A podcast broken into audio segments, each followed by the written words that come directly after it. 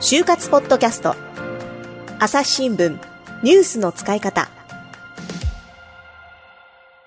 はいというわけで高橋さんの就職内定、えー、就職活動期聞いてますけれども、えー、前回の放送でですねパワーワード飛び出ましたですね。ネットフリックスより新聞ということで ちょっとその新聞の具体的な活用方法についてじゃあ今回高橋さんに聞いていこうと思います。どんな風なんですかね？はい、はい、えっと私は皆さんに分かりやすくお伝えできるように3つに分けて、のポイントに分けて説明したいと思います、うんうん、まず1つ目が面接前に志望企業の記事は必ずチェックすること。うん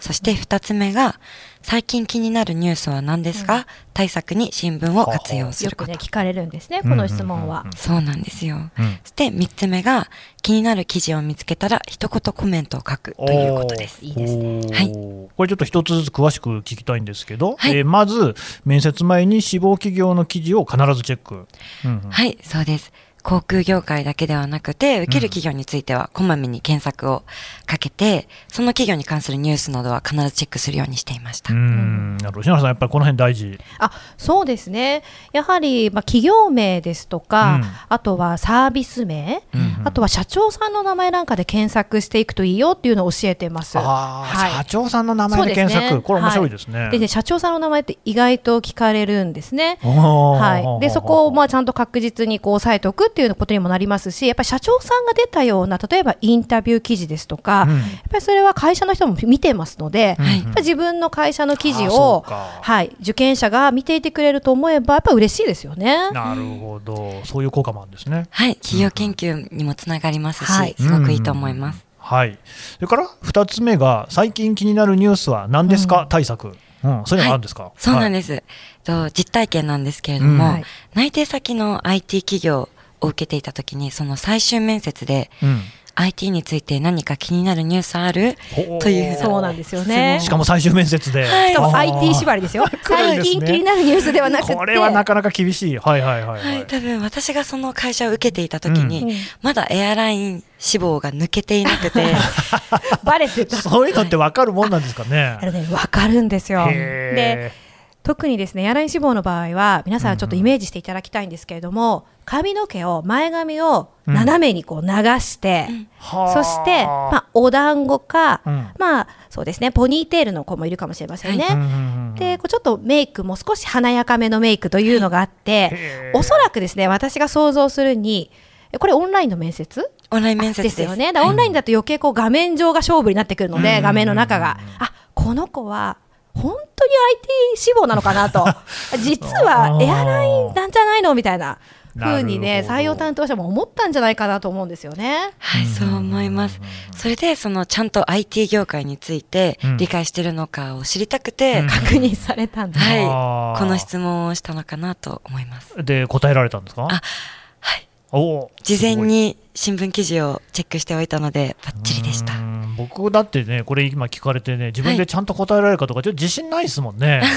そうですよね。私はもうキーワード検索で IT で検索をしていたので、その IT について気になるニュースはありますかという回答に、あ、質問に対する回答として、その簡単に身につけられるウェアラブル端末を使って、建設現場の働く方々の労働負荷をリアルタイムで、はい、計測して安全の向上に努めているという記事を、うんあげました。すごいですね。それをね、事前に準備しといたわけですね。そうなんです。そこで一言自分の考えとして、IT は人の命も救うことができると知り、うんうん、IT の重要性や可能性を知りました。というふうに答えをさせていただいて。ね、思わずね、記事を読むだけじゃなくて、そこにもう一つ自分の意見っていうのをね、はい、こう載せるっていうことができるっていう、それすごいですよね、やっぱ。ありがとうございます。そこでやはり面接官の方も、ほうほうとなってくれて、好感触でした、ね、あ本当にこの人は IT 業界興味持ってくれてんだなっていう感じしますもんね。はい、持ってくれたかなというふうに思います。えでじゃあでも高橋さんはいろんな業界を受けていたということですから、はい、それぞれの業界に関してそういう記事なんか見ていた？はいそうです。リアルの面接の時には電車などで移動時間があるので、はいはい、その合間に見たりですとか、そのオンライン面接をする時も15分前から入室して15分間待機とかあるんですよ。その間に見たりとか前日次の日の面接を考えてドキドキしてきたら、ドキドキしてきたら心を落ち着かせるために見るとか。あ、そんな効果もあったりする。でもね、安心材料になると思うんですよね。そうですね。やっぱ頑張った自分の努力が、どんどん自分の自信につながってくると思うので、そこも、そこでも新聞を活用していました。朝日新聞、ポッドキャスト。共に考え、共に作る。音声による新しい報道の形。朝日新聞ポッドキャスト。国内外250を超える取材拠点。約2000人の記者が追う世界の今地域の声。しかしあなたは知らない。新聞には書かれていないことがある。ニュースの向こう側を語り合う朝日新聞ポッドキャスト。で、えー、ともう一つが気になる記事を見つけたら一言コメントを書くと。はい、うん、そうです。その記事を読んだら一言メモを書くようにしていました。うんうん、朝日新聞デジタルではスクラップという機能があって、ね、その自分の気になる記事の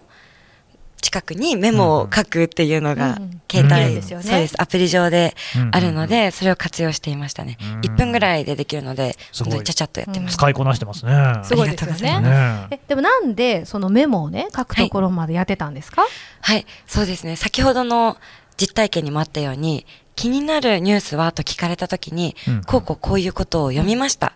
だけだとダメだと思うんですよね。それに対する自分の意見ですとか、考え方を述べられて、やっと、あの、お話が伝えることができると思うので、とこの一言メモというのは必ずやるようにしていました。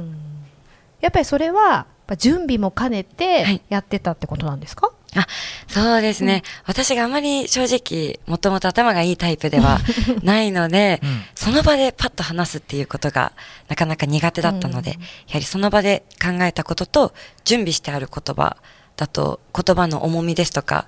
言い漏らしが少ないとか、そういう違いもあると思うので、ちゃんと前日までには準備しておくようにしていました。やっぱりその場で何か質問された時にすぐ答えるっていうのは難しいなって感じる学生さんとっても多いと思うんですね。はい、であれば簡単でもいいから一言書いておく、うん、ニュースについて一言コメント書いておくことで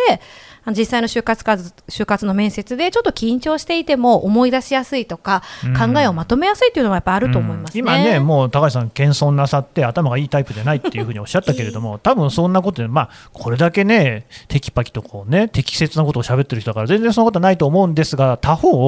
頭の良し悪しに関係なく例えば僕らも取材する前なんていうのは、きちんとその人のこうですね、データなんていうのは自分の中で整理してから必ず行く、まあ、これは何て言うんですかね普通のことといいますか、はい、仕事をする上で、まあ、必須のことと言っても過言じゃないと思うんですよね。だそれをやっぱり就職活動の中でもできている人はそれは強いよなっていう感じはありますね。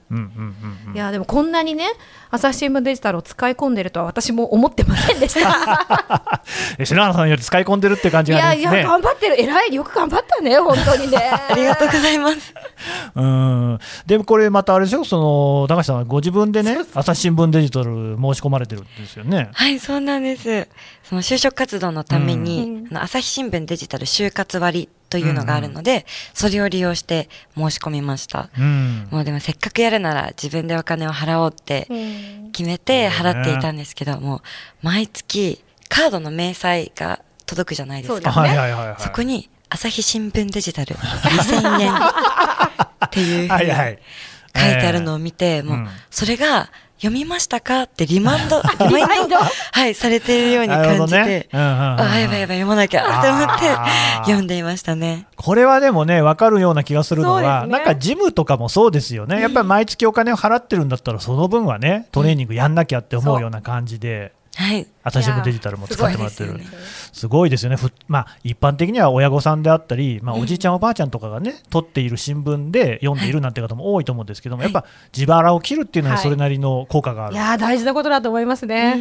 そうですね。やっぱりもったいないから読まなきゃって気持ちになりますよね、自分のお金だとね。はいなるほど、もう本当にね、我々にとってはありがたい限りだなという感じですが、こちらこそです。いや、あのお話ね、あの続いてますけれども、はい、ちょっとね、そろそろじゃあこう番組も終わりになりますんで、はいはい、最後にですね、あの就職活動を今している人、これからまだやっていく人にメッセージあればお願いしたいんですが、はい、はい、かしこまりました。そうですね。私もその就職活動を始めた頃っていうのは、何から手をつけたらいいのかがわからなくて、就職活動を本当に高い壁のように感じていました。なんですけど、行動をしていれば自分のやり方が見えてくることに気づいたんですね。なので、わからないから後回しにするのではなくて、わからないなら、とりあえず動いてみていただけるといいかと思います。先ほども申し上げたんですけれども、やる、やらないで迷ったら、やるです。今回このポッドキャストを聞いてくださっている方も、そのやる、やらないで迷ってやるを選択してくださった方々だと思うんですけれども、その他にもその就活セミナーに参加したり、インターンに参加したり、自分から探していけば情報を得る術っていうのはいくらでもあると思うんですね。一つ一つ自分で体験して学習していくことで、もう高かったはずの就職の壁も、いつの間にか乗り越えられる壁に変わってくると思うので、本当に応援してるので頑張ってください。はい。えー、わかりました、はい、本当に皆さんね、頑張ってください。はい、高橋さん、今日はどうもありがとうございました。ありがとうございました。はい、ありがとうございました。今、絶対に聞くべきポッドキャストを見つけよう。 JAPAN PODCAST AWARDS 2020が開催されます。朝日新聞ニュースの現場からは大賞にノミネート。また、部門賞リスナーズチョイスはリスナーの皆様の投票により決定されます。2月15日23時59分まで受付中。ポッドキャストアワードで検索するか概要欄のリンクから番組名朝日新聞ニュースの現場からと記入してぜひご投票ください。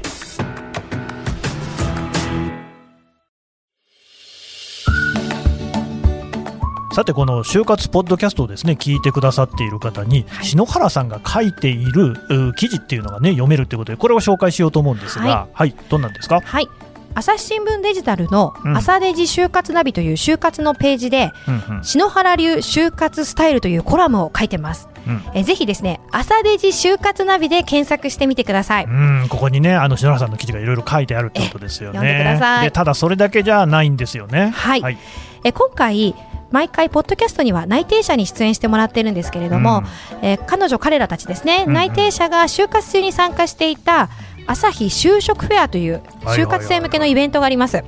えー、内定者の本音トークですとか企業研究やエントリーシート、面接対策などもう徹底的にねレクチャーしていきますのでこちらもぜひ参加してください、うん、えー、朝日就職フェアで検索お願いします。こちらもねあの概要欄にある URL からも飛べるようになっておりますので、はい、ぜひよろしくお願いします皆さんの就活がうまくいくように応援しています。それではまた次回お会いしましょう。この番組へのご意見ご感想をメールで募集しています。ポッドキャストアット朝日ドットコム。podcast アットマーク朝日ドットコムまでメールでお寄せください。ツイッターでも番組情報を随時紹介しています。アットマーク朝日ポッドキャスト。朝日新聞ポッドキャストで検索してみてください。